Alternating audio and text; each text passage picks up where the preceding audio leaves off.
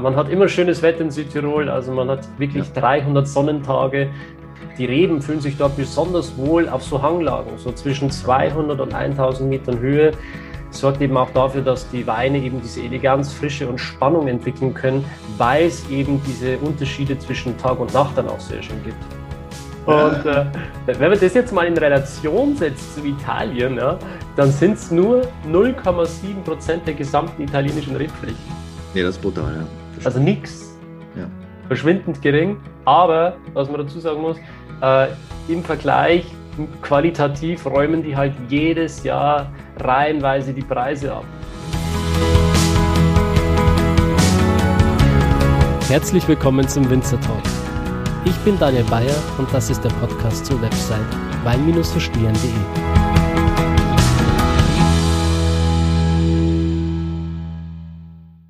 Herzlich willkommen zu einer neuen Folge des Winzer Talks. Die heutige Folge entsteht in Kooperation mit der EU-Kampagne Qualität Europa, in der Südtiroler Qualitätsprodukte beworben werden. Kleiner Hinweis vorweg. Ähm, ich habe schon öfters mit Südtirol zusammengearbeitet. Macht immer wieder Spaß, haben ein sehr hohes Qualitätsbestreben. Allgemein die Südtiroler DOC-Weinbezeichnung steht einfach für diese kontrollierte Ursprungsbezeichnung, die von der EU auch als Angabe geschützte Ursprungsbezeichnung zugelassen und anerkannt ist. Mittlerweile sind knapp 98 Prozent der Südtiroler Rebflächen ähm, unter DOC-Schutz. Um das ganze Thema Südtirol soll es heute auch mit meinem heutigen Gast gehen. Ich freue mich auf jeden Fall, meinen heutigen Gast begrüßen zu dürfen. Das ist nämlich der Björn. Servus, Björn. Servus, mein Lieber, grüß dich. Ich glaube, dich muss man eigentlich gar nicht mehr vorstellen, Björn. Ähm, die meisten meiner Zuhörer müssten dich eigentlich kennen, zumal du jetzt auch mit einem eigenen Podcast durchgestartet bist. Ähm, was heißt jetzt? Das ist jetzt auch schon eine Zeit lang her, oder? Ja, ich glaube, äh, let letztes Jahr? Vorletztes Jahr? Du, ich müsste jetzt, ehrlich gesagt, nee, warte mal, vorletztes Jahr. Vorletztes Jahr, glaube ich, ja, ja, irgendwie so. Schon ein bisschen länger. Seit die her, Zeit ja. rennt, dann kam Corona und dann war irgendwie alles verschwommen. Und deswegen verrutscht man jetzt immer mit 2020 ist da so ein, so ein bisschen totes Jahr. Und dementsprechend, ähm, ja, kann vor Corona gewesen sein, kann aber auch in Corona entstanden sein, aber ich meine, es war vorher, ja. Mhm. Also ähm, deine Geschichte, wie du zum Wein gekommen bist, ist ja schon relativ oft erzählt worden. Ähm, du hast quasi damals ähm, ja die Leidenschaft entwickelt, als du den Film Somm angeschaut hast, glaube ich. Oder das hat so, da ist du der Funke übergesprungen. Das war so die Initialzündung, genau. Also ursprünglich ging es los durch, durch die Chinesen. Ähm, da hatte ich eine Verbindung durch meinen Vater oder über meinen Vater und war dann erstmalig 2008 in China, in Peking unterwegs und durfte dann, ich bin 90er Jahrgang, und äh, durfte dann alles mal aus 90 probieren, was so, bei den Chinesen muss ja immer teuer sein. Da ist ja Statusgedanke ist ja das Wichtige. Das heißt, äh, was teuer ist und äh, bekannt ist, ist halt auch gut und das ist ja oft auch in der Regel so beim Thema Wein und durfte mich einmal durchprobieren. Das hat mich schon getriggert, aber war dann noch nicht so wirklich, dass ich, ich meine, ich war, war ich? 18. Da war ich jetzt noch nicht, ja, sagte, okay, jetzt gehen wir mal ins Thema Wein und habe tatsächlich noch zehn Jahre gedauert. Nicht ganz, aber äh, bis 2015, 16.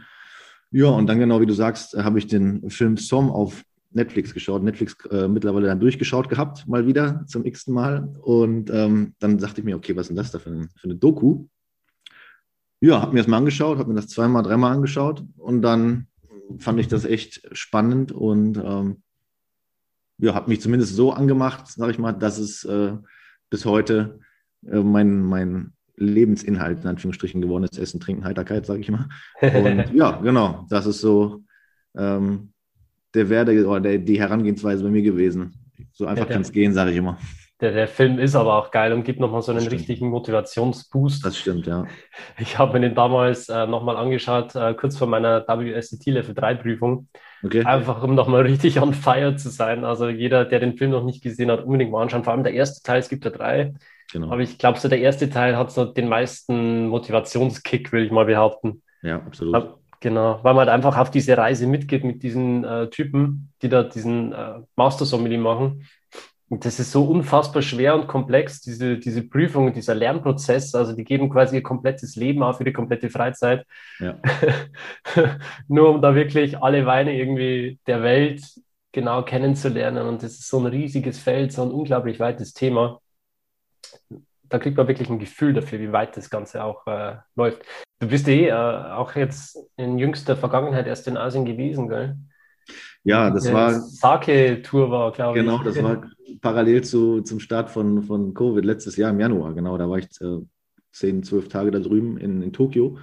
Und ich bin einfach ein riesiger, äh, riesiger Asien-Fan. Äh, ob das jetzt China ist, ähm, ob das jetzt Japan war, sensationell. Einfach, also auch kulinarisch, sowohl kulinarisch als auch, als auch kulturell ist das ja schwierig zu beschreiben, wie was da drüben los ist. Und ähm, ja, ich, ich immer wieder, immer schön wieder dran zu denken, ähm, sowohl China als auch Japan.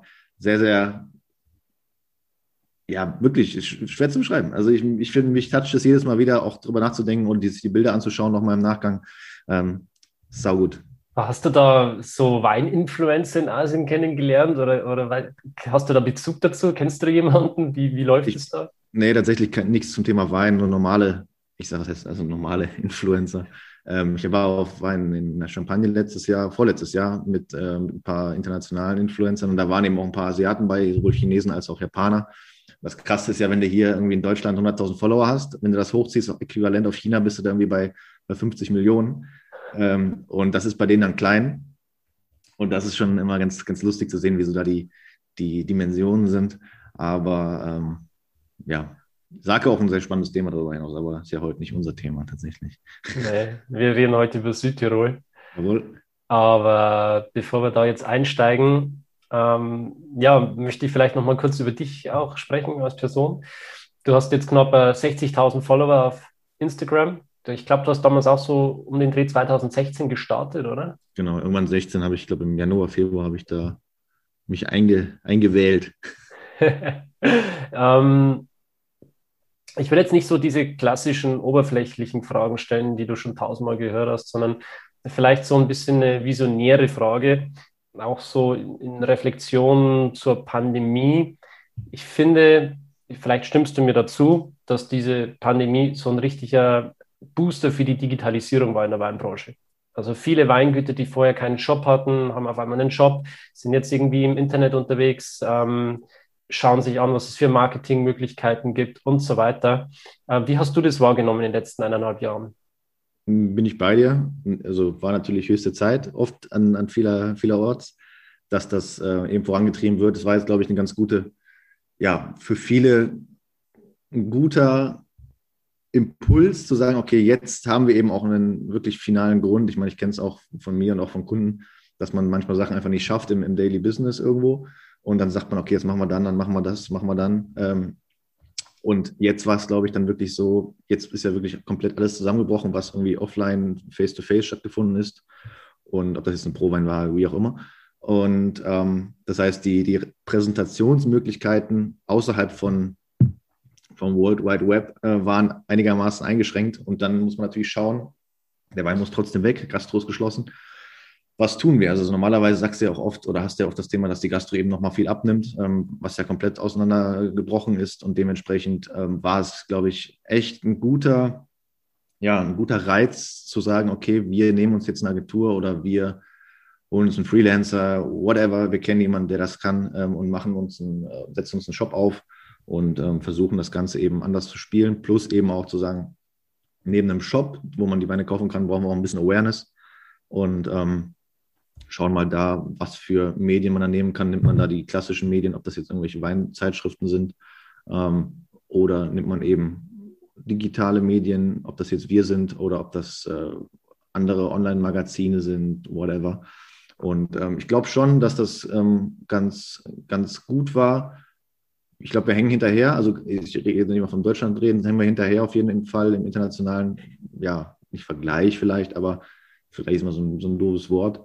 Aber ähm, ich glaube, es war ganz gut, dass ähm, für, für viele, viele hier in Deutschland da so ein, so ein Booster, Initialbooster kam mit Corona. Äh, so schlimm es auch war oder so nervig es auch war und auch noch ist. Aber ja, bin ich bei dir. Wie, wie, nimmst du so die Bloggerlandschaft wahr in Deutschland? Also als ich und du, ich habe auch damals 2016 gestartet, ich erinnere mich noch gut an die Zeit, da waren wir so relative Exoten. Äh, Weinblogger gab es damals nicht wirklich. Da warst du, da war ich und ein paar Italiener. die waren damals ja, auch schon am Start. Genau, ja. Ja, also Totentanzen, ne, damals tatsächlich. Da sage ich immer, also ja, vor fünf, sechs Jahren war noch, gab es nichts und heute, ja, wie soll man es sagen, sprießt es, also keine Ahnung, du weißt, was ich meine. Es gibt ja mittlerweile ganz, ganz viele Leute oder ganz viele Weinblogger. Ähm, das Wort ist ja auch nochmal dazu unterteilen. Also nicht jeder, der ein, bei Instagram Account hat, ist ja ein Weinblogger. Der ist dann vielleicht jemand, der Weine postet. Aber ein Blogger ist ja, hat ja im Endeffekt für sich, dass man da irgendwas auch zu schreibt. In der Regel, also zumindest nach meinem Verständnis. Und ähm, ja, aber ich glaube schon, dass also zumindest wenn wir es mal anschauen, wie gesagt, sagt das ja auch damals, gab es noch ein paar Italiener, Italiener ja sehr, sehr stark in der, in der Branche, sage ich mal. Äh, Australier auch weit vorne, auch damals schon gewesen. Und ja, wie soll man sagen? Also, wenn man halt sieht, nach zwei, drei, vier, fünf Jahren, dass da so ein paar Leute sind, wo das äh, offensichtlich funktioniert. Also mir war damals schon klar, dass ich da nicht reich von werde. Äh, werde ich auch nach wie vor nicht werden. Aber ähm, es funktioniert in irgendeiner Form. Zumindest ist man viel unterwegs, man, man probiert neue Sachen, man trifft viele Menschen, wenn jetzt nicht gerade hier Pandemie ist. Ähm, aber ähm, man sieht eben, da funktioniert irgendwie was und das, auch das, da hätte ich ja auch Bock drauf. So, und dementsprechend, wenn was funktioniert, dann wollen natürlich vers oder versuchen natürlich relativ viele oder möglichst viele das irgendwie auch umzusetzen. Und ähm, was zum einen das Ganze belebt hat, zum anderen natürlich die, ja, wie soll man sagen, die Landschaft schon ein bisschen verändert hat. Ähm, man muss halt einfach mal sorten irgendwo, was, was ist hochwertiger Content, was ist guter Content, wo ist auch Knowledge irgendwo da. Und ähm, das ist, glaube ich, jetzt für uns jetzt irrelevant. Also ich glaube, aber für Agenturen, Winzer, Händler ist das, glaube ich, schon dann eher, ist es ein Mehraufwand, eben weil einfach mehr sortiert werden muss, ganz doof gesagt. Mhm. Aber insgesamt schon, wenn man es vergleicht von 2016, ist es schon eine ganz andere Landschaft, ja. Ist nach, natürlich nach wie vor Nische, auch wenn das Thema Wein natürlich ähm, on vogue ist seit ein, zwei Jahren, aber nach wie vor Nische. Echt, echt findest du, das ist on vogue so? Ja, also wenn wir es gegenüber da, wie es 2016 war, definitiv. Ähm, ich finde, es, es flacht schon wieder eher ein bisschen ab. Ähm, aber ich glaube schon, so 2019, 2020 ist natürlich jetzt wieder so ein, so ein, so ein schwieriges Thema. Ähm, ich glaube schon, dass dieses Social Media Thema beim Wein viel bewegt hat und auch nach wie vor viel bewegen wird. Ähm, ja. Wie siehst du das Potenzial, wenn ich jetzt dazuhöre als Weinliebhaber und äh, habe schon länger mal überlegt, so auch Blogger zu werden? Glaubst du, da kann man heute noch was reißen, wenn man jetzt startet? Oder glaubst du, ist einfach schon, äh, das sind schon zu viele Leute jetzt am Start? Puh, äh, schwierig. Ehrlich gesagt. Also dafür, wie gesagt, wie ich eben schon sagte, ist halt Nische, denn Nische in der Nische. Ich meine, Food ist ja nochmal ein ganz anderes Thema, was zwar einigermaßen nah dran hängt, aber ist halt um Vielfaches größer. Wein ist eben, hängt so zwischen Spirits und, und, ähm, und Essen eben, aber Nische und dementsprechend nach wie vor schwierig. Gerade eben auch auf Social Media, egal welche Plattform du da nimmst, ist halt nach wie vor Alkohol. Und nach wie vor ist Alkohol einfach nicht so gerne gesehen. Das kommt auch nochmal dazu. Das heißt, je nachdem, ähm, was du da veröffentlichst, wie du es veröffentlichst, hast du halt dann auch mal direkt ein Algorithmusproblem. Also das kann dazu kommen, kennst du ja auch wahrscheinlich. Mhm. Ähm, und haben ja auch schon immer viele, schreiben ja auch viele von, von Followern oder eben Leute, die auch eben kleinere Blogs oder Accounts haben, sagen mal, hör mal, ich habe jetzt irgendwie das und das gemacht, jetzt wo irgendwas, irgendwas passiert, es kommt keiner mehr auf meinen Account oder kannst du mir da irgendwie helfen? Kannst du mich da irgendwie, kannst du mir, weißt, man, wie, weißt du, wie man mich da freischalten kann wieder? Das Shadowban. Die hatten dann irgendwie ein Shadowban oder so. Ähm, also da gibt es ja diverse Sachen und äh, Instagram ist, glaube ich, immer weiter hinterher. Äh, Instagram ist da immer weiter hinterher. Aber ähm, ich glaube, es ist zu dem Thema nach wie vor schwierig. Und ähm, also ich würde mir das jetzt nicht antun. nochmal das Ganze nochmal von vorne zu, zu aufzuziehen. Ähm, Sage ich dir ganz ehrlich, 2016 war das Ganze ein bisschen entspannter. Da gab es auch noch nicht diese ganzen Themen, die es eben heute gibt ich meine, Instagram hat sich auch weiterentwickelt, äh, hat viel gelernt oder die, die Firma hat, die Company hat sehr, sehr viel gelernt, was geht, was geht nicht. Und dementsprechend, ähm, ja, du, also ich würde mir heute keinen Account mehr neu anlegen, sagen wir mal so. Ja, zumindest zum Thema Wein nicht mehr. Ja, genau. Gibt es noch ein anderes Thema, das dich reizen würde? Du, äh, Uhren, das funktioniert sehr, sehr gut. Ähm, ansonsten ja, das Problem ist halt dann wieder, wird es irgendwann, also wenn du jetzt rausgehst, Reisen ist natürlich ein geiles Thema, aber da gibt es natürlich sehr viele, die nichts anderes machen. Das heißt, da musst du musst halt immer schauen, äh, welchen Content kannst du oder welchen Content hast du, Schrägstrich kannst du produzieren, plus wie kannst du den an den Mann bringen und, ähm, und was, wie, was macht auch die, der, der Wettbewerb in Anführungsstrichen? Ich sage, Mitbewerber ist mal so ein schönes äh, Wort. Ähm, und da gibt es halt so ein paar Sparten, die einfach schon sehr, sehr, sehr, sehr groß sind, wo einen halt gar nicht weiter auffällt im Endeffekt. Und da musst du halt dann gucken, ja, du, äh, macht es Sinn, da jetzt ins Thema Reisen einzusteigen oder ins Thema Autos oder ins Thema, also Autos ist auch was, was sehr, sehr gut funktioniert. Ähm, also Geschichten. Ich habe auch viele Kunden, die halt eben so Geschichten machen.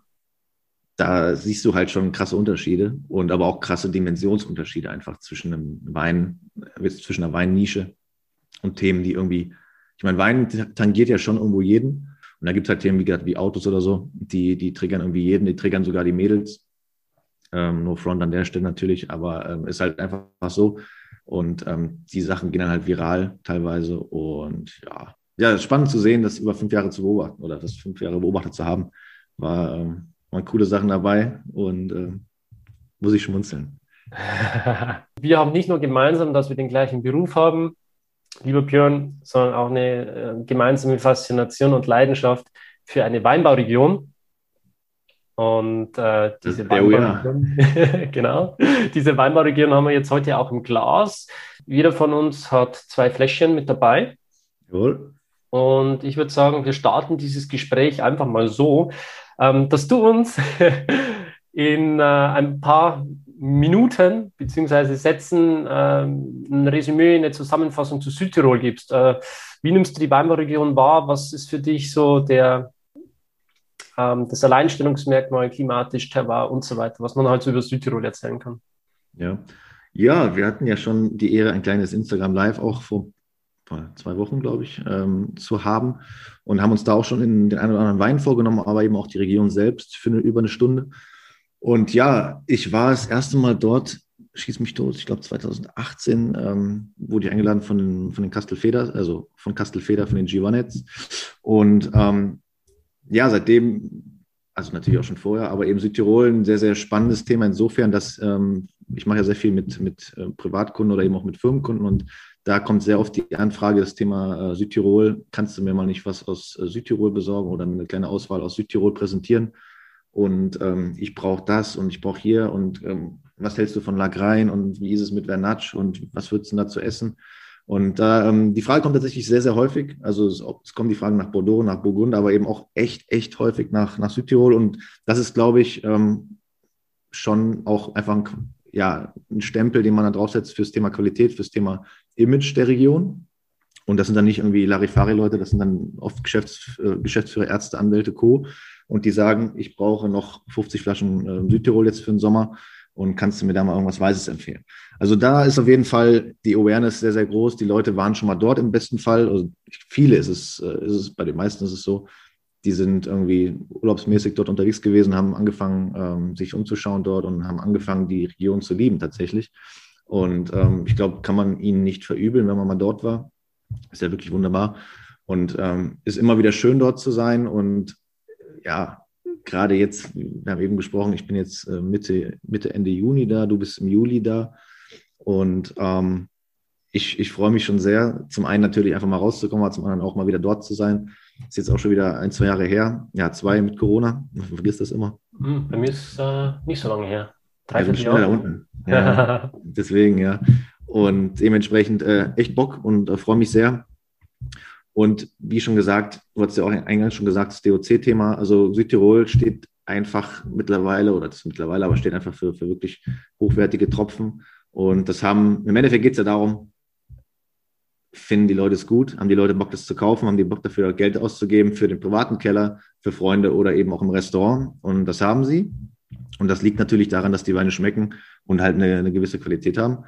Und wenn die nicht so wäre, wird es halt nicht so funktionieren, das Thema. Und das ist eben echt schön dort zu sehen. Und ja, wir ja. haben ja auch andere äh, Qualitätsprodukte von dort, die wir auch jetzt während der Kooperation probiert haben. Du hattest die Äpfel noch. Mhm. Ich hatte, also die sind ja auch, glaube ich, ausreichend bekannt, die, Äpfel, äh, die Apfelplantagen dort oder wer ist das? Apfel, Nee, Plantagen ist das falsche Wort. Warte mal, wie hießen das? Apfelgärten. Genau, Apfelgärten, so, genau. Weingärten, Apfelgärten. Und ähm, ich hatte noch ein bisschen Südtiroler Speck, der ja auch ein Klassiker ist und eben auch den, den Stilfser Käse. Das sind ja alles so Produkte, die wirklich so die Region irgendwo widerspiegeln und repräsentieren, aber eben auch eine extrem hohe Qualität haben. Dazu kommt, ähm, ja, die Region halt echt alt. Also gibt ja viele Regionen, die sagen immer, oder eigentlich sagt ja jeder, ja, unsere Region, wir haben eine lange Historie. Südtirol ist ja tatsächlich so, äh, bis, weiß nicht, 500 vor, äh, vor Christus, äh, es geht das ja zurück, das Ganze, äh, dass die Etrusker da angefangen haben. Und bis heute hat man da wirklich ähm, High-End Weinbau, ähm, betreibt man dort mit High-End-Produzenten, die ja international aus, international bekannt sind. Ob das jetzt, ähm, wie ich es jetzt hier stehen habe, Elena Walch ist, die, glaube ich, jeder kennt. Und ähm, das sind natürlich auch dann so, so Weingüter und Namen, die natürlich auch was für eine, für eine Region tun, in Kombination mit der Qualität. Und natürlich eben auch dann zum einen der Rebsortenspiegel äh, ist natürlich ein Spiegel oder das ist natürlich ein Repertoire, wo für jeden was dabei ist. Ja. Wir haben irgendwie 20 Rebsorten, davon, ähm, ich lasse mich nicht lügen, wie war das nochmal? 13 weiße, genau sieben rote, bei den roten noch zwei Autotone dabei. Ein, eine autochtone rote habe ich auch hier heute beim Tasting noch mit dabei später, den Lagrein. Die andere ist ja der Vernatsch. Ähm, hat, glaube ich, auch wahrscheinlich jeder schon mal im, im Glas gehabt, der entweder dort war oder sich näher mit dem Thema Südtirol beschäftigt hat. Und dann haben wir halt Sachen wie ein Gewürztraminer, wie ich ihn jetzt auch hier stehen habe. Ähm, und das ist ja, ich meine, Gewürztraminer, jetzt gibt es ja eine Stadt, habe ich gehört, ja, äh, in Südtirol, die Tramin heißt und ähm, quasi die Geburtsstätte dieses, dieser Rebsorte ist im Endeffekt. Und äh, hier mit dem ähm, Elena Walch Vinia Castellas ähm, ist eben eins der, eine der bekanntesten Rebflächen, Weinberge im, in der Region, ähm, eben knapp über der, der Stadt Tramin gelegen und ist quasi wirklich einer der par excellence. Gewürztraminer kostet auch ein paar Euro mehr, aber ähm, du schmeckst wirklich das Terroir raus, du schmeckst die Qualität raus. Und ähm, ja, die Böden dort eben auch wirkliches Mosaik, 150 verschiedene, glaube ich. So, also plus minus natürlich. Ähm, leichte Böden, schwere Böden natürlich entsprechend den, den Rebsorten oder entsprechend stehen die Rebsorten, ähm, dass man da eben ja das Bestmögliche aus den Gegebenheiten rausholen kann. Und das machen die Winzer, glaube ich, ganz gut. Ja. Und ähm, ja. Vielleicht äh, zoome ich noch mal kurz ein bisschen raus. Ähm, ja. Das war jetzt schon sehr detailliert, aber vielleicht noch mal kurz äh, grober Überflug so über Südtirol. Ähm, wer möchte, kann da auch noch mal im Detail ein bisschen tiefer einsteigen, indem man sich einfach noch mal die Folge mit Jossi Leubel anhört, die ich ähm, bei meiner ersten Südtirol-Reise damals aufgenommen habe. Ist jetzt schon eine Zeit lang her, aber immer noch brandaktuell. Ähm, aber grund grundsätzlich nochmal zur Auffrischung. Man hat immer schönes Wetter in Südtirol, also man hat wirklich ja. 300 Sonnentage, das ist äh, unglaublich. Ähm, ansonsten ist es von den Wetterextremen her äh, relativ äh, okay. Man hat ab und zu schwere Hagelschäden, die ja wirklich auch die Ernte ruinieren können. Aber ansonsten ist es ein sehr, sehr schönes alpines, mediterranes Klima wie du schon gesagt hast, die Rebsortenverteilung sind ungefähr 64 Prozent Weißwein, 36 Prozent Rotwein. Und äh, die Reben fühlen sich dort besonders wohl auf so Hanglagen, so zwischen 200 und 1000 Metern Höhe. Sorgt eben auch dafür, dass die Weine eben diese Eleganz, Frische und Spannung entwickeln können, weil es eben diese Unterschiede zwischen Tag und Nacht dann auch sehr schön gibt. Und gerade auf der Hanglage, wenn wir oben sind, da sind wir natürlich auch gut geschützt gegen Frost, die Reben. Ähm, gerade wenn es im Winter vielleicht trotzdem mal ein bisschen kalt wird. Ja, wir sind äh, im Alpenraum, darf man auch nicht vernachlässigen. Ja. Und allgemein so von der Anbaufläche her passt Südtirol. Wie oft denkst du, passt Südtirol in die Pfalz vom Faktor? Sag mal. Viermal. Viermal, echt? Okay, hätte ich jetzt, ja, ich hätte jetzt zwei, zwei dreimal gesagt. Okay. Ja, eine schwierige Frage. Ich finde, der Vergleich ist einfach toll, um sich das mal vorzustellen. Ja. Also wir haben in der Pfalz so ungefähr 23.000 Hektar und äh, in, in, Südtirol sind es 5.550 Hektar. Ähm, um sich das mal vorzustellen. Ich bin nicht so der Zahlenfuchs, das hätte man natürlich über die Schiene jetzt machen können, ja, clever. und äh, wenn man das jetzt mal in Relation setzt zu Italien, ja, dann sind es nur 0,7 Prozent der gesamten italienischen Rebfläche. Ja, das ist brutal, ja. Also nichts. Ja. Verschwindend gering, aber was man dazu sagen muss, äh, im Vergleich qualitativ räumen die halt jedes Jahr reihenweise die Preise ab. Also so klein sie sind, so oft stehen sie aber auch auf dem Podest. und heimsen dort wirklich Medailleneinpreise und so weiter, weil sie eben auch gelernt haben, im Laufe der Zeit Top-Qualität zu erzeugen. Und 98 Prozent der Rebflächen sind unter DOC-Schutz und dementsprechend, wie du schon sagst, hat man hier bombastische Weine mit internationalen Renommee. Genau. Und, das war äh, jetzt quasi die, der Überflug. Also jeder, der, wir haben ja auch beide dazu noch was geschrieben auf, auf den Blogs. Also ich glaube, wenn du das drauf hast, plus das, was du gerade, was wir gerade verzapft haben hier, dann bist du, glaube ich, relativ fit und hast einen relativ guten Überblick. Und ich sage immer, das Wichtigste ist, oder das heißt, natürlich das Wichtigste ist, zum einen die Weine zu probieren, aber eben auch ähm, vor Ort zu sein, wenn man es irgendwie schaffen kann. Ähm, jetzt ist natürlich gerade ein bisschen eingeschränkt noch das Ganze, aber hoffentlich bald wieder einigermaßen uneingeschränkt möglich. Und wenn man dann wirklich durch die durch die Region mal fährt und sich ein paar Tage Zeit nimmt, ähm, die Weinstraße lang und Co. Also und einfach zwischendurch einkehrt, ähm, ob das jetzt Restaurants sind oder eben natürlich auch bei den Winzern. Und wenn du dir eine Woche, zehn Tage Zeit nimmst, da kannst du schon echt, also zum einen hast du eine schöne Zeit und zum anderen kannst du auch wirklich viel mitnehmen und kannst auch so ein bisschen diese, diese DNA und diesen, diese Charakteristik der Region irgendwo auffassen, mit den Menschen reden. Und da finde ich immer, lernst du tatsächlich am meisten die Kombination vor Ort sein, ähm, probieren das ist immer, glaube ich, key, wenn du wirklich sagst, ich möchte mich jetzt wirklich mit was auseinandersetzen. Ist jetzt nicht über Wein nur so, ist aber, ähm, glaube ich, überall so. Aber das äh, von mir auf jeden Fall auch als, als Empfehlung, wenn wir die Möglichkeit haben, wieder alle, dass man, äh, dass man sich frei bewegen kann, dann auf jeden Fall in Südtirol mal einkehren und ein bisschen Gas geben. Ja, ja jetzt geht es ja dann Gott sei Dank wieder.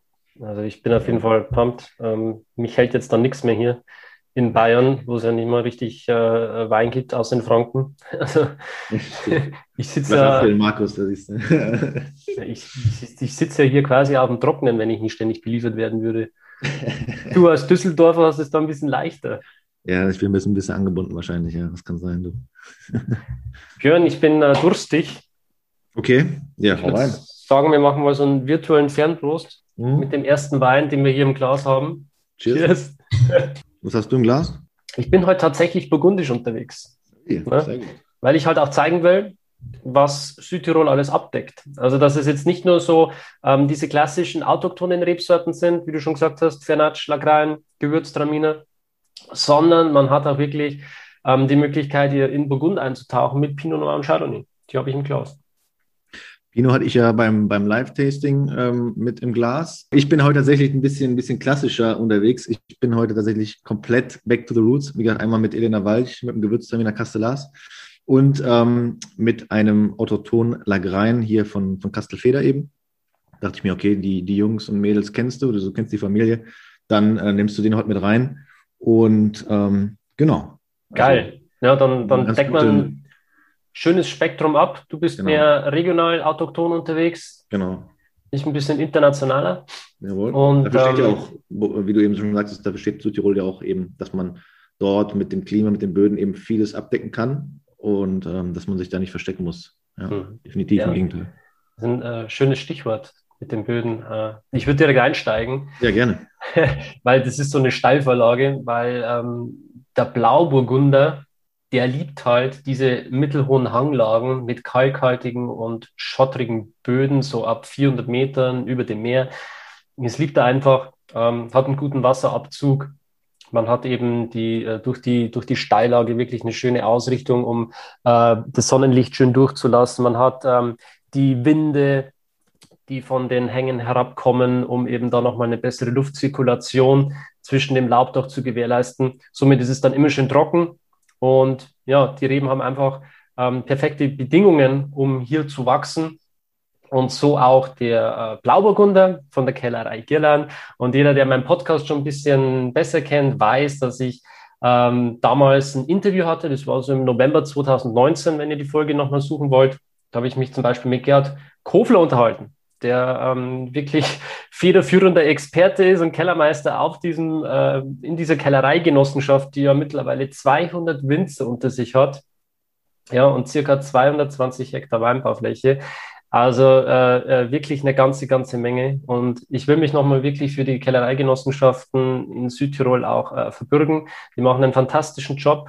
Trotz ihrer großen Menge schaffen sie es wirklich, diese ganzen Winzer irgendwie ähm, unter einem Hut zu haben und das bei strenger Ertragsregulierung, ähm, ähm, auch die Säuregehälter und so weiter, das ist alles genau definiert. dass da eben kein Schmuh betrieben wird und dass da jeder eine tolle Qualität in die Flasche bringt. Ja, ähm, ich habe den Blauburgunder im Glas. Ja? Blauburgunder, so heißt die äh, Rebsorte Pinot Noir in Südtirol. Ist im Prinzip das Gleiche. Nur wenn man sich hier diesen Blauburgunder anschaut ähm, von der Kellerei Gierland, dann stellt man schon fest, so die Farbe, die ist jetzt nicht ganz so blass wie von dem klassischen ähm, Pinot Noir, lässt schon mal auf ein bisschen mehr ähm, Struktur und beziehungsweise Schalenkontakt auf jeden Fall schließen, damit man eben hier diese Farbe rausmazerieren kann. Und das merkt man dann eben auch in der Nase. Also es ist jetzt kein äh, leiser oder verhaltener Pinot Noir, sondern gerade fürs. Ja. Der hat auch schon Power, der Kollege. Der, der hat Power, ja. Das merkt man schon, wenn man die Nase reinhält. Also man ja. hat wirklich diese dunkle Amarena-Kirsche in der Nase.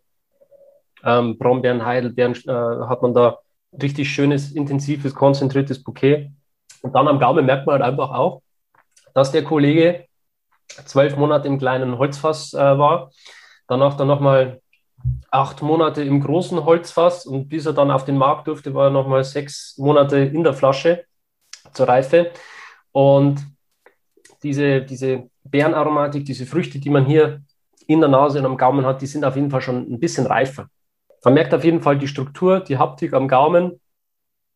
Sehr, sehr, sehr griffig, auch für einen Pinot Noir. Also ich denke, da kommt auch einiges an Tannin vom Holzfass her, jetzt nicht unbedingt von der Beere selbst. Und das ist aber schön eingebunden, schön harmonisch, trotz aller Kraft und Power ist der Wein ähm, ausbalanciert und hat einen schönen langen Abgang. Also toller Wein. Und Kann auch noch ein paar Jahre, habe ich auch beim Tasting gesagt. Also der ist natürlich jetzt noch, ich glaube 17er ist das, oder? Genau. Ja, ist natürlich jetzt noch knackig, auch gerade eben von der, von der Struktur, aber der, ähm, glaube ich, macht die nächsten Jahre noch eine sehr, sehr schöne Entwicklung, glaube ich, mit. Auf jeden Fall. Der bringt alles mit, damit er noch ein bisschen reifen kann. Genau, ja. Ist alles da. Und, genau. Aber jetzt macht er auf jeden Fall auch schon riesig Spaß. Definitiv, ja. Richtig geil. Okay. okay.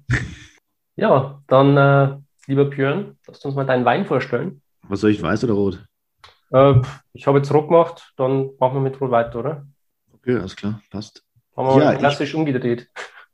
Klassisch umgedreht, ja es gibt ja so ein paar, die gerne immer rot äh, zuerst verkosten. Ich habe auch teilweise Verkostung, dass ich ganz gerne die roten nach vorne ziehe und dann äh, die in Anführungsstrichen schweren am Anfang mache und dann hinten raus äh, erfrischt werde vom Weißwein. Gibt, glaube ich, ähm, das ist, glaube ich, ein bisschen Statement-Sache oder einfach auch Geschmackssache, was man lieber mag. Aber er hat tatsächlich äh, hier und da seine Berechtigung. Ähm, ja, ich bin rot. Ähm, wie eben schon eingangs erwähnt, bin ich autochton unterwegs. Ähm, und wie gesagt, es gibt ähm, zwei autochtone Rebsorten in Südtirol, einmal den Lagrein, einmal den Lenatsch. Und ich bin jetzt hier ähm, beim Lagrein, eine ja, Rebsorte, die schon, die es in sich hat, äh, aromatisch. Und ähm, ich bin im Hause Castelfeder und habe jetzt hier vor mir stehen den Lagrein Alto Adige Riserva Burgum Novum von Castelfeder. Und ähm, Castelfeder, ein Haus, das 1969 von der Familie Giovanet äh, gegründet wurde, ins Leben gerufen wurde, damals vom Alphonse. Ähm, in Neumarkt in der Weinstraße ist ja auch ein bekannter Punkt äh, in der Region. Ähm, wird 69 übergeben an den, an den Sohn Günther, den ich auch ähm, auf meiner letzten Reise kennengelernt habe. Und mittlerweile ist es so, dass Günther das Ganze in den letzten Jahren so schleichend übergeben hat an seine, an seine Kinder, an, an Ivan und Ines. Ivan macht so ein bisschen, äh, oder ein bisschen, ist gut. Ivan macht den, äh, die Weinbereitung im Endeffekt und Ines macht das ganze Thema Vermarktung, Marketing und ähm, ist unterwegs international und macht Proben und so weiter und so fort. Äh, mittlerweile ist das, das Weingut ähm, auch nicht mehr in Neumarkt, sondern in Kurtenig. Und das ist äh, auch ganz spannend, wenn man in Kurtenig ist. Das ist wie so ein Kessel, ja, flache Landschaft, ähm, unten eben sehr viele Apfelgärten. Und ähm, drumherum ist wirklich einfach eine, wirklich eingekesselt von, von Bergen und eben Rebflächen. Und ähm, eine sehr, sehr schöne Ecke. Und äh, hoffe, bin bald mal wieder da. An der Stelle liebe Grüße. Ja, und das Haus hat eben drei verschiedene, also ist ein relativ großer Produzent ähm, und die haben drei verschiedene Linien und finde ich eigentlich ganz gut gemacht. Zum einen, die Einstiegslinie ist die Mont Mess. Ich hoffe, das habe ich richtig äh, ausgesprochen. Ähm, das ist quasi so ein bisschen der Einstieg in die ganze Kollektion. Das sind einfache, unkomplizierte Weine, die man mal so wegschlürfen kann, sage ich mal, und vielleicht auch nicht mit für den sind, der jetzt besonders hohe Ansprüche an Komplexität hat und so weiter. Ähm, dann geht es weiter mit der Kastelfeder Selection und das sind so, auch wenn es nicht der, das Flagship ist, trotzdem eigentlich so ähm, das Aushängeschild, äh, Aushängeschild der, des Hauses, denn das sind so die Weine, die wirklich typisch und authentisch für die Region, für die, äh, das Weingut, also die Handschrift des Weinguts am besten eben ja, verkörpern. Und ähm, da gibt es halt so die Klassiker von, von Sauvignon über Chardonnay bis, bis Pinot Nero und Co., ähm, auch Lagrein. Und dann gibt es eben die Burgum Novum Linie, die ich jetzt hier habe. Die ähm, kostet auch nochmal ein bisschen mehr. Ähm, und die ja, besticht halt durch extreme Komplexität, durch Langlebigkeit, durch viel Potenzial, ähm, auch einen anderen Ausbaustil. Und ähm, wenn wir jetzt hier diesen Lagrein mal, also zum einen ist es schon von der Farbe her geht es da schon mal los, äh, sehr dicht, sehr ja, purpurrot. Und wenn du dann, äh, ich sage immer, das ist so ein, so ein rassiger, saftiger, fleischiger Wein, der ähm, den kann man natürlich so puro genießen. Äh, da würde ich ihm so ein bisschen Reife geben, so ein, zwei, drei, vier Jährchen. Ähm, das haben wir jetzt hier. Wir haben jetzt hier einen ziemlich lügen 15er, siehst du, deswegen ist der auch schon sehr, sehr schön beisammen und macht schon echt Spaß. Ähm, die Dinge haben halt Bums. Ich meine, wir haben auch beim, beim Live-Tasting darüber gesprochen, Lagrein ist halt äh, einfach rassig und saftig und haben jetzt hier viel schwarze Kirsche, wir haben Brombeere, wir haben Bitterschokolade, Kaffee, ähm, also wirklich diese, diese wirklich dunkle Schiene. Äh, durch den Ausbau im Holz haben wir eben auch Zedernholz, wir haben ein bisschen Tabak und alles, was so dazugehört. Das Rauchige kommt sehr, sehr schön raus. Ein bisschen Vanille. Ähm, da finde ich es immer ganz wichtig beim Thema ähm, Holzausbau, dass man eben es so dosiert macht, dass das Ganze, dass die Frucht quasi nicht, weißt du selber, nicht, nicht überdeckt wird und äh, in den Hintergrund gerät. Und dementsprechend hier ist das echt subtil. Und das Ganze ist halt dann, wenn man es wirklich probiert, saftig, fleischig, rassig, äh, würzig und ähm, tatsächlich eigentlich ein Wein, den man auch gerade in der Form als, als Reserve eben ja, liegen lässt, äh, liegen lässt, genau, ähm, zum, zum, zu den Speisen eben entsprechend genießt. Und ähm, da können wir jetzt tatsächlich nochmal die, die Kurve kurz zurückspannen, weil das finde ich ganz spannend, ähm, weil es ja schon was, ein Kraftpaket, das Ding hat, hat wirklich Arom Aromatik pur, ähm, das knallt richtig. Als Veganer, was macht man zu so einem, zu so einem Brocken? Also Brocken im positiven Sinne. Was, was, was macht man als Veganer? Also ich, ich tu mich da echt, würde mich da jetzt echt schwer tun. Ich, ich bin jetzt kein Veganer, deswegen habe ich da jetzt nicht so die Erfahrung, was man, was man machen würde.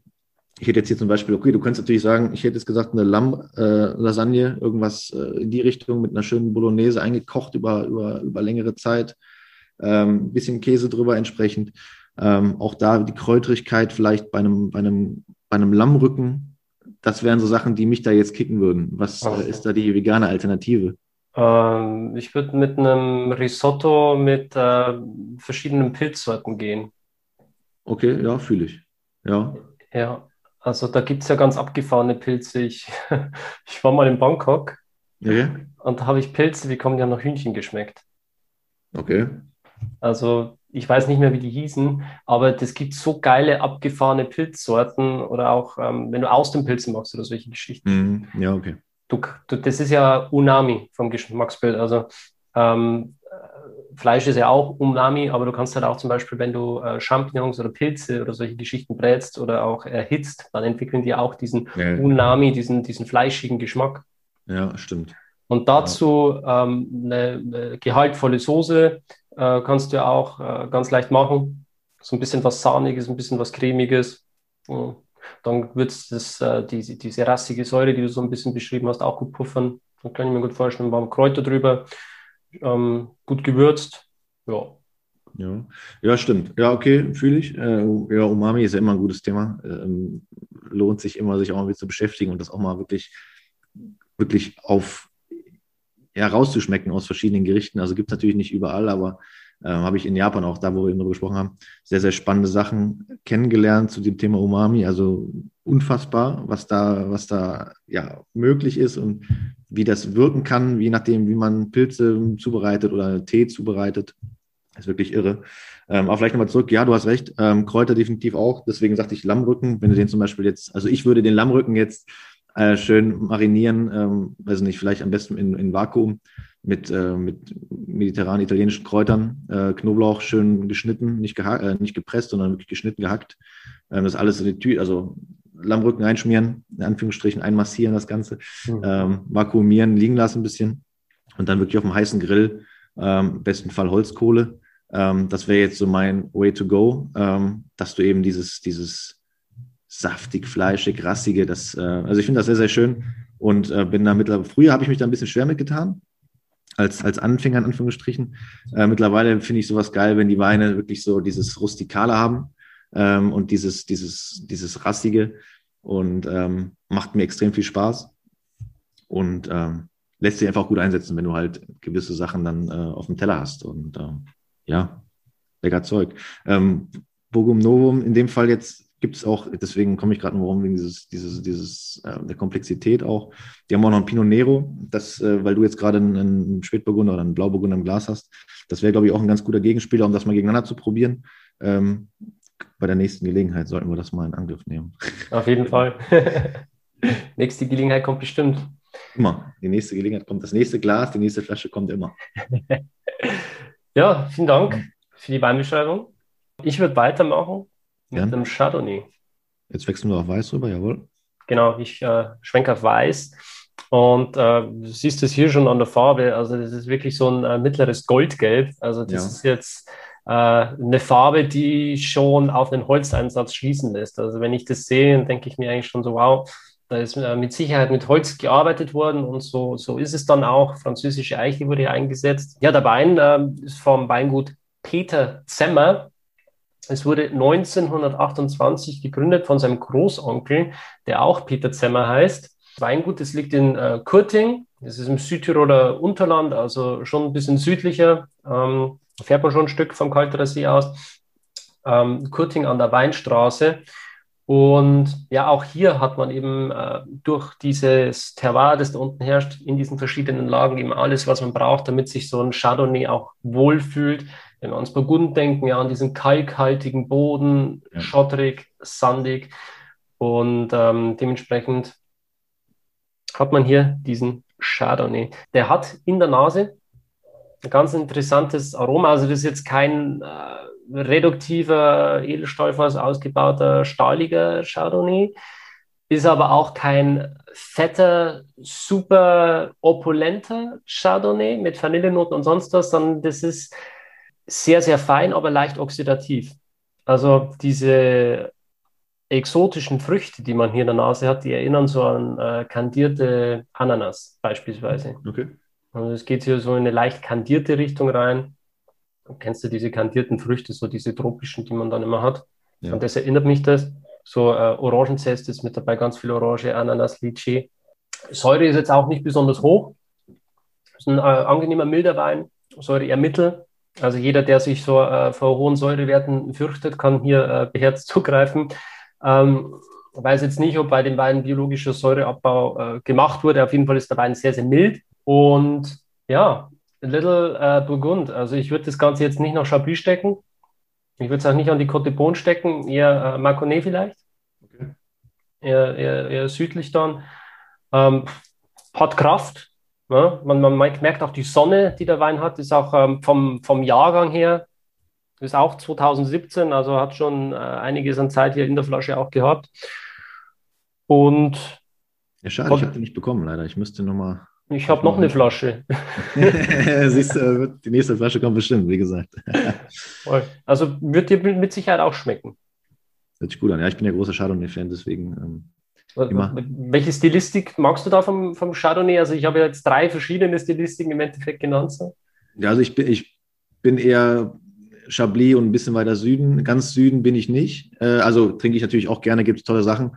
Ähm, aber es kommt immer so ein bisschen darauf an, wenn jetzt viel Meeresfrüchte, ich mag, ist ja viel Meeresfrüchte, das ist auch vielleicht hier so nicht so gern gesehen, aber oder gehört, aber auch ähm, ähm, sei frei, also wirklich. Du weißt, was ich meine, ne? Ähm, zum, da natürlich gerne ein Chablis zu, ob du jetzt Austern hast oder so, oder ein paar Crevettes Rose, locker, flockig draußen auf der Terrasse. Ansonsten ähm, bin ich dann auch schon gerne, ja, da Plini Montrachet die Ecke unterwegs. Ähm, aber wie gesagt, ich habe auch ähm, in, in, Südtirol zuletzt sehr, sehr spannende äh, Chardonnays probiert. Auch tatsächlich hier von, wird hier so waren, aber ist echt so von Castelfeder, die haben auch eben Chardonnay aus der Burgum Novum Linie. Äh, als ich 2018, 19 bei den Herrschaften war, haben wir das blind verkostet äh, mit, mit zehn anderen Chardonnays. Da war auch Gaia bei und KKG. Und ähm, war für mich an dem Abend der burgundischste, wenn man das dann so nennen darf und möchte. Und ähm, deswegen, also gibt es ja überall großartige Chardonnays, also fast überall über großartige Chardonnays. Und ähm, ist eine Diva, die Rebsorte. Man muss halt schauen, dass man sie richtig behandelt, die Maus. Und dann, ähm, dann funktioniert das auch äh, meistens oder oft. Und äh, aber den, den du hattest, den, äh, oder den du da gerade stehen hast, muss ich mir mal, mal besorgen und mal reinschmecken. Mhm. Interessiert mich ja jetzt doch. Ja. Vigna Crivelli, Chardonnay Reserva, Peter Zemmer. 17 hast du gesagt, ne? Genau. Okay.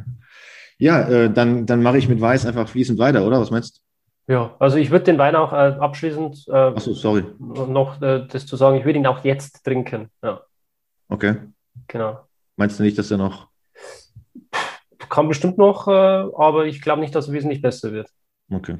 Ja. ja, muss man ja noch klar sagen. Also bringt ja nichts, immer nur alles liegen zu lassen. Manche Weine soll man ja auch dann irgendwann nach ein, zwei, drei, vier Jahren mal getrunken haben. Ja. Also ich glaube, dass der Wein halt auch irgendwie schon äh, trinkfertig dann auf den Markt kommt. Ne? Hm. Also ich weiß jetzt nicht, wann er released wurde, aber die meisten Weine, so äh, wie auch bei dem äh, Pinot Noir, wo wir vorhin beschrieben haben, der war ja schon sechs Monate zurückgehalten im Weingut auf der Flasche. Dann äh, ja, hat er ja schon die Reifezeit, um quasi jetzt getrunken werden die verbessern sich dann vielleicht zum Teil noch ein bisschen, aber irgendwann ist halt dann äh, auch der Punkt erreicht, wo sie ja. getrunken werden sollen. Ja, ja das stimmt. Ja, hast recht. Genau. Ja, ich äh, mache weiter. Auch nochmal weiß, ähm, als quasi den vierten Wein im Bunde. Wir hatten den auch schon angeteasert oder schon besprochen im Thema äh, oder beim Instagram Live. Und ähm, wie ich vorhin schon sagte, ich bin heute äußerst klassisch ausnahmsweise mal unterwegs. Ähm, deswegen sind wir hier bei der lieben Elena Walch. Ich glaube, eigentlich muss man da gar nicht groß was zu erzählen zum Haus. Elena Walch, ein großer und ein wirklich bekannter Name und auch das eben nicht nur in der Region, sondern international und auch eben sehr, sehr beliebt, geliebt. Und haben jetzt hier den Vinia Castellars Gewürztraminer aus 2018. Ähm, ja, das Weingut seit 1985 ähm, wird dort eben Wein hergestellt. Und ähm, witzigerweise ist sie halt eine komplette Quereinsteigerin und äh, kommt jetzt nicht irgendwie daher mit x Jahren Studium und x Jahren ähm, ja, praktische Erfahrung auf Weingütern, sondern sie ist gelernte Architektin und hat das Ganze dann ins Leben gerufen. Äh, seit 2015, äh, lass mich überlegen, ja, 2015 sind äh, die Töchter am Start und ähm, übernehmen das Ganze oder haben das Ganze übernommen und ähm, machen aber natürlich, die haben viel von ihrer, von ihrer Mutter gelernt, äh, offensichtlich, und machen einen sehr, sehr guten Job und ähm, auch da natürlich geringe Erträge, äh, bestes Traumgut. Ähm, und was für Elena Wald steht, ist zum einen die Eleganz, die Frucht und auch die, ja, der Purismus im Wein. Das heißt, man will wirklich, ohne dass man den Wein mit Holz zukippt ähm, und übertüncht, ähm, möchte man eben die Frucht möglichst klar, präzise rausarbeiten, dabei elegant sein und ähm, eben das Holz, was hier und da eingesetzt wird, sehr, sehr dezent einsetzen, dass man eben genau diesen Stil, dieses, diese Handschrift, diese Haushandschrift eben, ja, immer wirklich durch die Kollektion auch sehen kann. Und wie gesagt, vorhin haben wir auch schon mal gesprochen, Gewürztraminer, die Geburtsstätte ist eben Tramin, äh, das, das, äh, die Gemeinde dort oder das, äh, das Dorf, die Stadt. Und ähm, knapp drüber im Norden ähm, liegt eben dieses, äh, dieser Weingut, des Wein, äh, der Weinberg Castellars und gehört zu einem der bekanntesten Weinbergen der Region, wurde irgendwann gekauft von, dem, von der Familie Walch. Und ähm, der Gewürztraminer macht ja in, in ähm, Südtirol ungefähr 11, 10, 11 Prozent der gesamten Rebfläche aus. Also ist schon dann ein Big Player. So 500, ähm, 600 Hektar dann. 600, ja. Gute 600 Hektar, genau. Und steht eben auf relativ warmen, äh, ja, in warmen Lagen, auf relativ warmen Böden, kalkhaltigen, lehmigen Böden. Und Gewürztraminer ist ja so ein, so ein Ding. Wir haben es auch, wie gesagt, beim Live gehabt. Wenn man reinriecht, dann sagt man eine Sache. Wenn man jetzt, also man nimmt jetzt, wir versetzen das mal in eine Blindverkostung und ähm, man schenkt einen Wein ein und du riechst dran. Rosenblüten. Und du siehst erstmal, sagst du, klares, ja, so ein klares strahlendes Gelb-Gold. Goldgelb, genau. Ähm, Und dann riechst du dann und denkst dir, okay, was hast du gerade gesagt? Rosenblüten, Holunder. So, und du siehst, genau, du hast diese Rosen, du hast dieses Rosenwasser und dann weißt du eigentlich schon, ähm, was die Uhr geschlagen hat. Und du bist eben beim Gewürztraminer, der eben wirklich eine von diesen Aromarebsorten ist, die einfach nur strahlen, wirklich aus dem äh, Glas in die Nase, an den Gaumen strahlen. Und du hast eben dieses Rosenwasser, du hast diese Muskatnoten, du hast Litchi, diese exotische Frucht. Und äh, das macht halt, es ist halt immer wieder 100 Mal schon getrunken, aber immer wieder ist dieses, diese, diese volle Aromatik einfach ja fast schon betörend, einfach weil es eben so klassisch ist, so authentisch, so, so puristisch, aber irgendwie auch schön, hat irgendwie so was Schönes. Dieses, dieses Rosen-Thema, ich finde das immer wieder nice. Ähm, scheiden sich tatsächlich die Gemüter dran. Also ich kenne viele auch Weinpros, die sagen, boah, Gewürze, da kannst du mich mit jagen. Die andere Hälfte sagt, geil. Ähm, und es ist wirklich immer wieder außergewöhnlich. Natürlich die Frage, was machst du damit? Trinkst du das pur? Trinkst du das zum, zum Essen? Äh, viele trinken es gerne als Aperitif, was ich auch nachvollziehen kann. Also kleines Glas, einfach so als, ja, man kommt zusammen und äh, lässt mal ein Glas Gewürztraminer trinken vorneweg. Ähm, kann ich verstehen. Alternativ natürlich zum Essen. Und ähm, da würde ich tatsächlich dann entweder auf irgendwas was Fischiges gehen, denn am Gaumen, ähm, ich muss immer wieder daran riechen, aber das ist immer so das, das, Glas hier unter mir stehen oder unter der Nase stehen und permanent kommen diese Rosendüfte raus. Und ähm, am Gaumen ist es halt so, der hat halt eben auch eine sehr dezente Säure. Ja, das wäre auch da, wenn jemand sagt, äh, er ist säureanfällig, ich bin ja jemand selber, der Probleme mit Säure hat, mit Sodbrennen hat, äh, ist das eine ganz gute, ganz gute Wahl immer, äh, einen Gewürztraminer zu trinken. Am Gaumen sehr, sehr weich, seidig, ähm, saftig, ja, ähm, dabei eine sehr, sehr gedämpfte Säure, alles insgesamt sehr, sehr rund und harmonisch beisammen. Äh, die Frucht schön da vom, von hinten raus ist das, ist das, hat das auch wieder dieses aromatisch, vollaromatische, diese, diese bisschen rosa, aber auch da kommt die Litchi, ähm, dieses exotische raus. Und essenstechnisch würde ich jetzt hier tatsächlich sagen, entweder was Fischiges, das, äh, wobei ich auch da jetzt der letzte äh, seit, seit kurzem auch mich nochmal umgedacht habe zum Thema Fisch. Wie oft muss man da jetzt den Fisch packen? Aber da müssen wir heute nicht komplett drüber sprechen. Hast voll äh, Seaspiracy angeschaut. Ne? Äh, genau. Ähm, aber ansonsten, wenn man jetzt irgendwie einen, einen, Flussfisch hat oder irgendwie was, weiß ich nicht, man sitzt am Tegernsee und hat dort eine, eine frisch gefangene Renke, die man da auf, auf, auf ein, aufs Feuer spannt, dann geht das schon ganz gut, glaube ich. Alternativ irgendwie ein schöner gereifter äh, Blauschimmelkäse. Ähm, bist du leider auch raus. Äh, ich leider voll dabei, weil ich bin großer, großer Blauschimmel-Fan. Blauschimmer Käse-Fan. Gibt's, gibt's auch vegan. Echt jetzt? Ja. Die sind ja, das ist ja Wahnsinn, ey, was da ne? Ich sag's dir, ich habe Sachen gegessen, das glaubst du nicht. Ich habe schon veganes äh, Käse-Tasting gemacht. Crazy, okay. Das wären also meine Way to Goes. Ähm, du hattest ja beim, beim Live, hattest du ja auch einen Gewürztraminer? Genau, ja. ja und ähm, ja, es, es, es, es ist immer wieder was Besonderes. Das trinkt man vielleicht gar nicht so häufig. Also ich kenne viele, die es, die es permanent im Keller haben. Ähm, ich mache es jetzt zwischendurch mal auf, wenn es wirklich zum Essen passt, ähm, weil es für mich dann auch von der, von der Kraft her einfach ähm, als, als Solist nicht, äh, nicht immer taugt.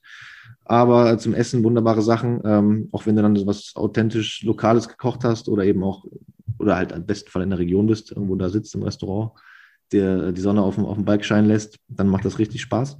Ja, Gewürztraminer ist halt auch so eine Sorte, die kann sehr hohe Mostgewichte erreichen. Äh, genau. Da, Oft viel Alkohol. Ja, also ja. kann auch richtig Körper entwickeln und ja. dementsprechend ist das auch ähm, geschmacklich sehr, sehr interessant. Ja. Aber was ich, immer, was ich immer beim Gewürztraminer ganz spannend finde, wenn ich den irgendwo eine Verkostung habe mit, ich sag mal, nicht fortgeschrittenen, also eher Einstiegslevel-Trinkern und, und Weinfans, ähm, kommt immer gut an. Die ja. Leute finden es, weil es halt, weil es halt wirklich was Besonderes ist. Es ist halt nicht mal irgendwie, oh, wir haben jetzt hier eine Stachelbeere oder wir haben jetzt hier eine Orange oder wir haben jetzt hier Ananas, sondern es ist wirklich diese, dieses Rosenaroma ist halt so einnehmend, so dominant, so auch fast schon außergewöhnlich für den, der es jetzt vielleicht noch nicht getrunken hat, dass es da wirklich im Kopf bleibt. Und ab dem Moment, wo die das erste Mal ähm, Gewürztraminer getrunken haben, weißt du und wissen die Leute halt, okay, krass, hast, hast du das schon mal probiert? Das schmeckt nach Rose, nach mhm. Rosenwasser, genau. Ja, da, ja. da kann man halt viele Leute einfach abholen. Es sind auch Aromen, die man vielleicht leichter zuordnen kann, ja. Ja. Das ist ja auch immer schön, dass du was riechst, äh, dass du an was riechst und das zuordnen kannst. Also das kann ja auch, wenn du sagst, du probierst zehn Weine und weißt irgendwie, alles riecht so ein bisschen nach Zitrusfrucht, aber das ist ja dann auch nicht mehr so richtig befriedigend irgendwann. Äh, aber wenn du sagst, okay, guck mal, der riecht nach Litschi oder der riecht nach, äh, nach Muskat oder der riecht nach, nach Rose eben, ist ja auch immer so ein kleines, also auch für mich, wenn ich eine Blindverkostung mache, jetzt egal was es ist, aber man hat ja immer so ein kleines Erfolgserlebnis äh, und das, das feiert man dann doch immer. Und ähm, ist tatsächlich ein guter Einstieg mit so einer voll, also mit so einer starken Aromarebsorte. Und ähm, da ist der Gewürztraminer ganz, ganz weit vorne dabei, absolut, ja. Genau. Der hier tatsächlich als ähm, aus dieser Top-Lage äh, kostet auch richtig Geld, habe ich gesehen. Ähm, ist aber auch ein Wein, der jetzt ist 2018, den du halt auch noch paar, viele Jahre theoretisch liegen lassen kannst. Und ähm, im Endeffekt, ich sag mal, eine Kiste kaufen und dann jedes Jahr eine Flasche trinken, wenn man das schafft, das umzusetzen. Äh, ist ja nicht immer so ganz leicht. Oh, ich glaube, das schaffen die Zuhörer lockerer, die sind geübt. Meinst? Okay. Ja, ja. Ich bin da jemand, der, Nee, nee, ich meine aber, dass du es auch wirklich liegen lässt und nicht, nicht leer machst. Das meine Ach so, Das ist ja, immer da, das Problem. Da, ne? da können Sie Schwierigkeiten haben. Das, genau, deswegen. Und, ähm, ja, immer wieder schön ähm, und es macht immer wieder Spaß, es im Glas zu haben. Ja, ich glaube, ähm, dieses Thema aus Südtirol, das könnte man noch ewig besprechen und ich glaube, das ist jetzt gerade auch schon mindestens meine zehnte Folge zum Thema Südtirol. Echt und so das krass? wird, okay. Ja, das wird mit Sicherheit auch nicht die letzte sein. Also spätestens, wenn ich dann im Juli wieder drunten bin, geht es auf jeden Fall nochmal richtig ab. Ja, es gibt so viel zu entdecken. Oh mein Gott. Also für mich ist damals auch nochmal so eine richtige Welt aufgegangen, als ich die Rieslinge vom Finchgau und im Eisacktal kennengelernt habe. Oder auch die Silvanen, die dort unten wachsen. Also du findest wirklich in Südtirol eine so unglaubliche Vielfalt. Das, das ähm, ja, also gerade was den Weißweinbereich angeht, aber auch Rotwein. Ich war in äh, Verkostungen wo die äh, Bordeaux Blends vorgestellt haben. Also wirklich so Cabernet, Merlot, aber halt aus Südtirol. Und die wurden blind verkostet und verglichen mit anderen französischen Gewächsen. Du hattest äh, sehr oft den Fall, dass einfach die Südtiroler Weine auch gewonnen haben und du nicht gedacht hast, boah, kommt das jetzt aus Frankreich oder aus Südtirol? Ah. Deswegen, also die Südtiroler haben echt so ein breites Spektrum an, an, an Rebsorten, aber auch entsprechend an Wein.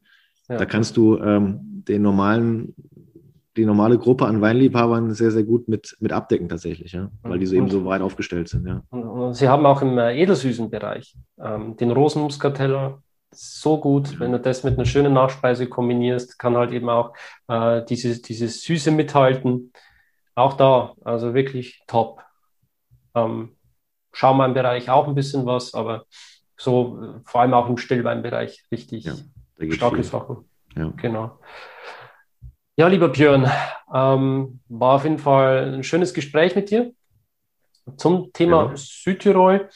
Ähm, wie geht es bei dir jetzt weiter? Hast du Pläne so vielleicht für die äh, jüngere Zukunft jetzt dann? Oh du, ich, ähm, ich lasse es auf mich äh, wirken. Nee, ich bin jetzt erstmal froh, wenn ich ähm, jetzt ab kommender übernächste Woche wieder reisen darf, gibt es erstmal die Champagne. Dann, wie gesagt, nach, nach Südtirol. Und dann geht es ähm, Step by Step weiter in die, in die, in die Länder Europas. Und ich hoffe, dass sich das alles jetzt erstmal wieder normalisiert, dass man wieder die Sachen machen kann, die den Job ja auch so ein bisschen mit ausmachen. Ähm, eben reisen, Leute treffen, ähm, Weine verkosten vor Ort oder eben in, in Verkostungen, wie auch immer. Und dass das jetzt erstmal wieder hochgefahren wird, da freue ich mich sehr drauf. Und dann, ähm, ja, schauen wir mal, das ist so aktuell mein, mein, also das ist auch das, was mir am meisten gefehlt hat jetzt das Jahr über. Die, die, also ich war letztes Jahr sehr, sehr viel unterwegs noch, trotz, trotz Covid. Also zwischen den Lockdowns habe ich immer noch relativ viel gesehen. Aber jetzt nach, nach, nachdem wir jetzt im, seit November irgendwo hier rumsitzen, ähm, reicht es mir jetzt tatsächlich und äh, ich muss mal wieder bewegen. Und das ist jetzt gerade so mein, meine Prio 1 tatsächlich, ja. Ja, ich, ich fühle es. Also. Ja, deswegen. Und es wird Zeit. Es wird Zeit. Also jetzt ist die Außengastro ja endlich wieder auf. Das ist schon mal der erste wichtige Step gewesen, dass man sich da zumindest abends schon mal wieder äh, draußen mit Leuten hinsetzen darf und nicht nur stehen und weitergehen darf. Und ähm, das sind so Kleinigkeiten, die jetzt zurückkommen, wo man jetzt tatsächlich merkt, früher war es gang und gäbe, heute ist es was Besonderes in Anführungsstrichen, aber ähm, ja, man, man lernt es zu schätzen. Ja. Das ist es, ja die Wertschätzung steigt wieder. Definitiv, ja. Vor allem, wenn man es eine Zeit lang nicht mehr gehabt hat. Ganz genau so ist es, ja. Vielen Dank, mein Lieber. Spaß gemacht. Ja, auch. Spannend. Und ähm, ja, bei mir scheint halt die Sonne. Ich werde mir jetzt gleich mal ein bisschen rausgehen, ein bisschen Füße vertreten. Und ähm, ja, Ganz lieben Dank, dass ich dabei sein durfte. Hat Spaß Sehr gemacht, gerne. äh, Südtirol mal ein bisschen, noch mal ein bisschen genauer unter die Lupe genommen zu haben. Hatten wir jetzt noch mal ein bisschen mehr Zeit als auch beim, beim Instagram Live. Danke dir. Genau. Ich danke dir und bis zum nächsten Mal. Ciao. Servus. Schön, dass du dabei warst. Wenn dir dieser Podcast gefallen hat, dann bewerte mich auf iTunes. Wenn du Fragen hast oder mehr Informationen zum Thema Wein suchst, dann schau auf meiner Website wein-verstehen.de vorbei. Bis zum nächsten Mal.